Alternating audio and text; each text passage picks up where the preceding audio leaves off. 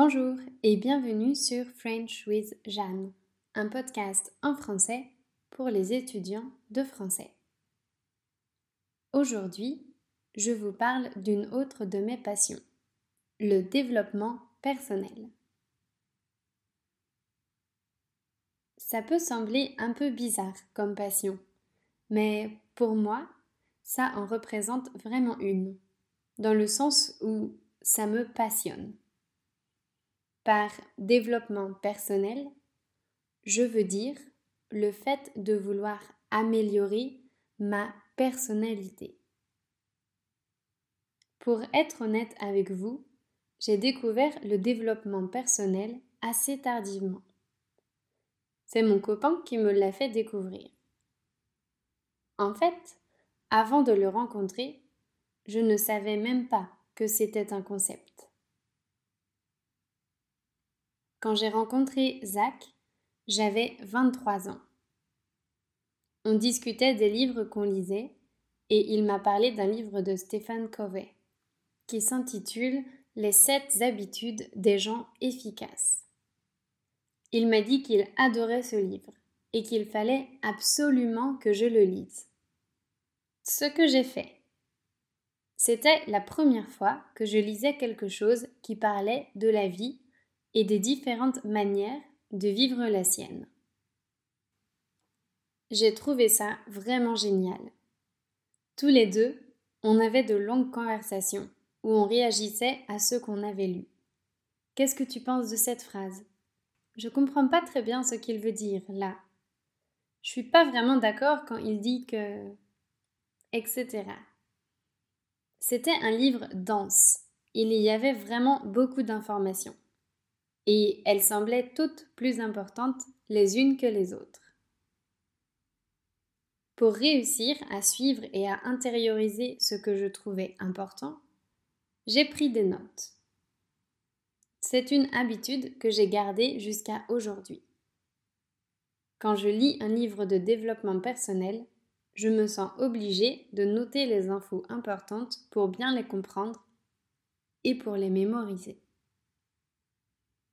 Aujourd'hui, mon copain et moi sommes toujours friands de livres de ce type. Souvent, on se recommande des livres mutuellement. J'aime bien quand on lit les mêmes bouquins en même temps. Comme ça, on peut en discuter au fur et à mesure qu'on avance dans la lecture. Je peux aussi faire du développement personnel seul.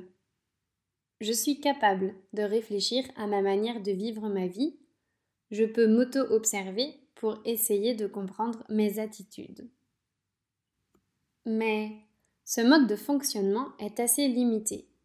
C'est difficile d'être critique sans point de vue et idées extérieures pour alimenter mes pensées. C'est pour cette raison que je consulte beaucoup de ressources de développement personnel. De temps en temps, je tombe sur des personnes qui décrivent le monde avec une perspective originale et je trouve ça super. La dernière fois que j'ai vécu ça, c'était en lisant le livre assez connu de Mark Manson. Le titre anglais de son livre est The Subtle Art of Not Giving a Fuck. Avant de me plonger dans la lecture, je pensais que l'auteur allait expliquer sa méthode pour accorder moins d'importance à tout. Je me trompais. En fait, l'auteur explique plutôt qu'il y a des choses particulières dans la vie qui méritent notre attention. Il montre aussi qu'on ne peut pas être attentif à tout. Il faut absolument sélectionner les choses auxquelles on veut accorder de l'attention. Ma première impression du livre n'a pas été très bonne. Heureusement, cela a vite changé quand j'ai entamé la deuxième chapitre. Dans cette partie, Marc propose de voir la vie d'une manière que je n'avais jamais imaginée. Il dit que la vie est constituée de problèmes. Là-dessus, je suis bien d'accord avec lui. On a tous nos propres problèmes. Par exemple, quelques-uns de mes problèmes sont comment organiser mon temps de travail Dans quel pays est-ce que je peux voyager sans visa? Ou encore, comment trouver un vol pas cher? Pour mes parents, les problèmes sont très différents, mais ils sont aussi nombreux. En fait, on a tous une montagne de problèmes à régler.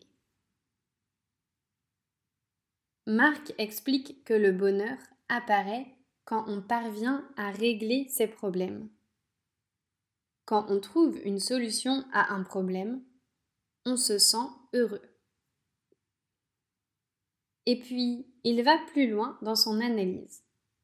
Il dit que le vrai bonheur arrive quand on règle des problèmes qu'on aime avoir. Dans mon cas, j'aime aider les étudiants à progresser en français et à gagner confiance en eux. Réussir à régler ces problèmes m'apporte de la joie. Si on suit cette logique, il faudrait donc pouvoir décider de quel problème on veut régler pour être heureux. Il y a autre chose aussi. Même si je déteste chercher les vols les moins chers sur Internet, j'ai conscience que c'est un bon problème à avoir. C'est un problème qui est associé au mode de vie qui me plaît. Pour moi, avoir ce mode de vie est plus important que les problèmes qui y sont liés.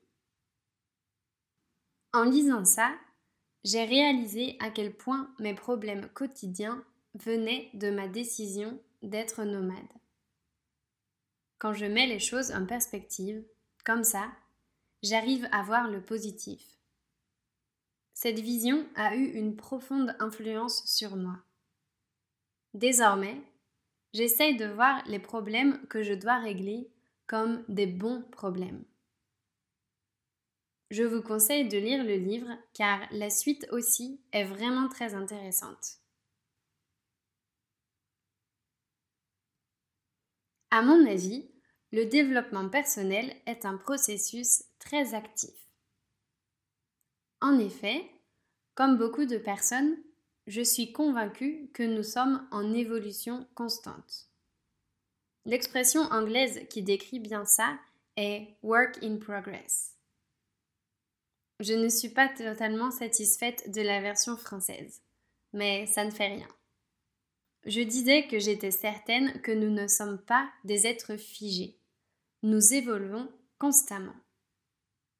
Nous changeons en fonction de notre environnement, de nos expériences, de nos pensées, de nos rencontres, etc.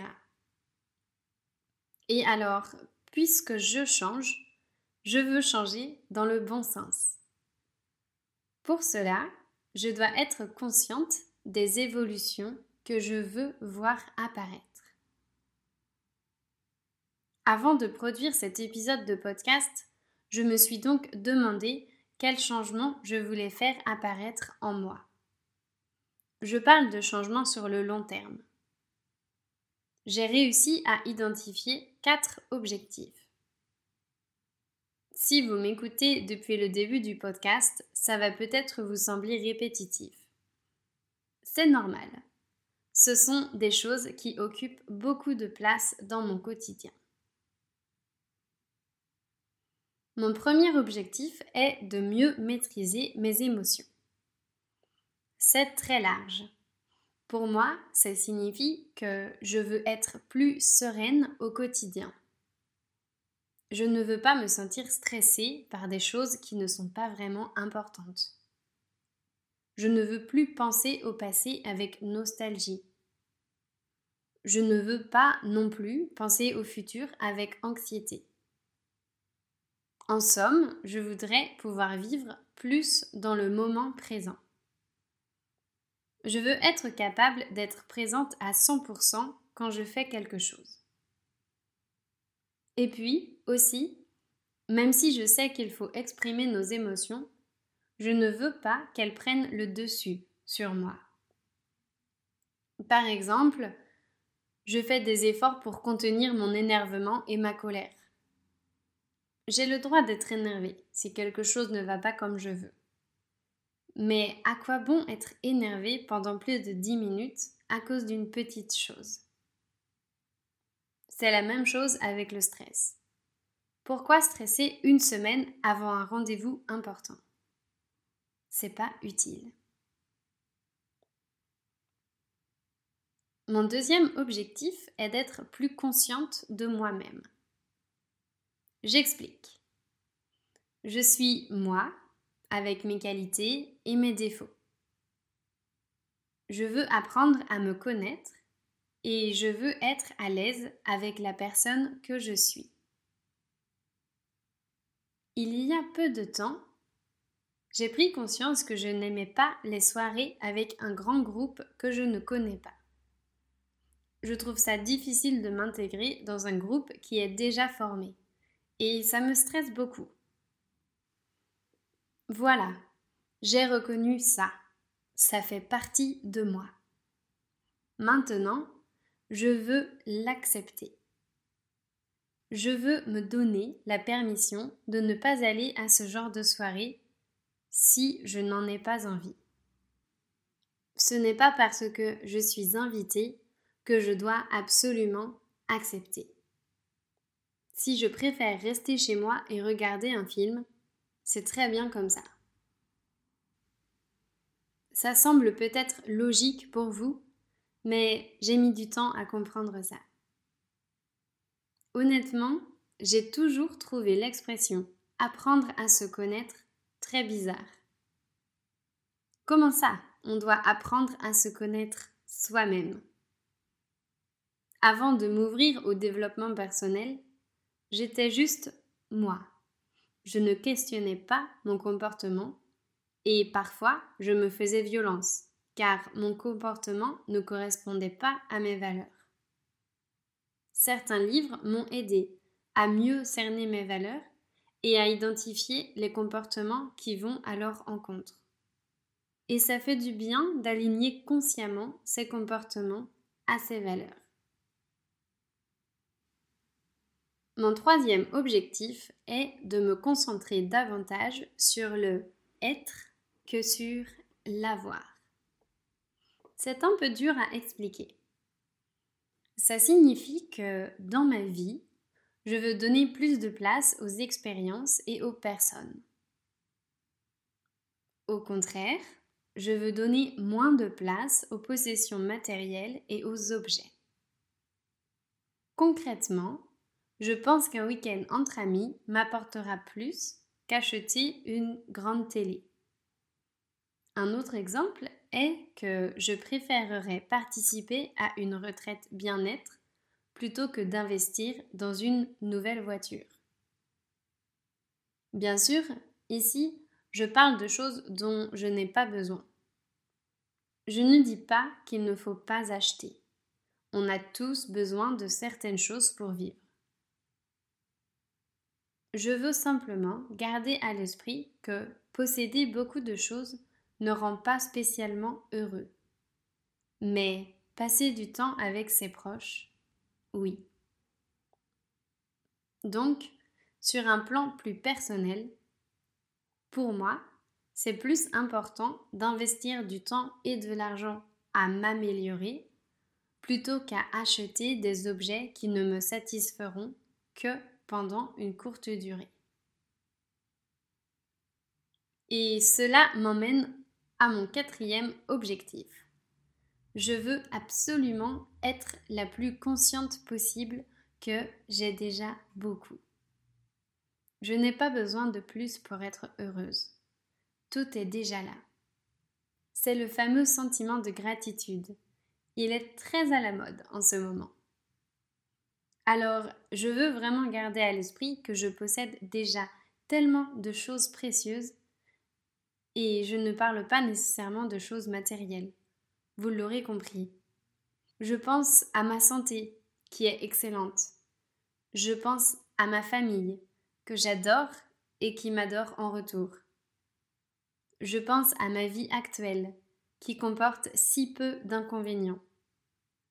Je pense à ma liberté de mouvement, qui n'est pas donnée à tout le monde. J'ai tellement de chance d'avoir tout ça. C'est vraiment facile d'oublier ces choses-là. Par exemple, parfois, je suis un peu triste parce qu'il pleut ou parce que je dois faire des tâches désagréables dans ma journée. Mais au fond, quelle chance j'ai de pouvoir admirer la pluie et d'être physiquement capable de faire des choses. Bon, je m'emporte un petit peu là, mais je pense que vous m'avez comprise. Je vais arrêter là pour cet épisode. Il a été plus difficile à produire que les autres. Je crois que cette notion de développement personnel était finalement assez floue. Faire cet épisode m'a permis de mieux comprendre ce que ça représentait pour moi. Maintenant, je me sens fatiguée par ces efforts intellectuels, mais je suis heureuse d'avoir mis de l'ordre dans mes idées. On se retrouve lundi prochain. Bonne semaine à vous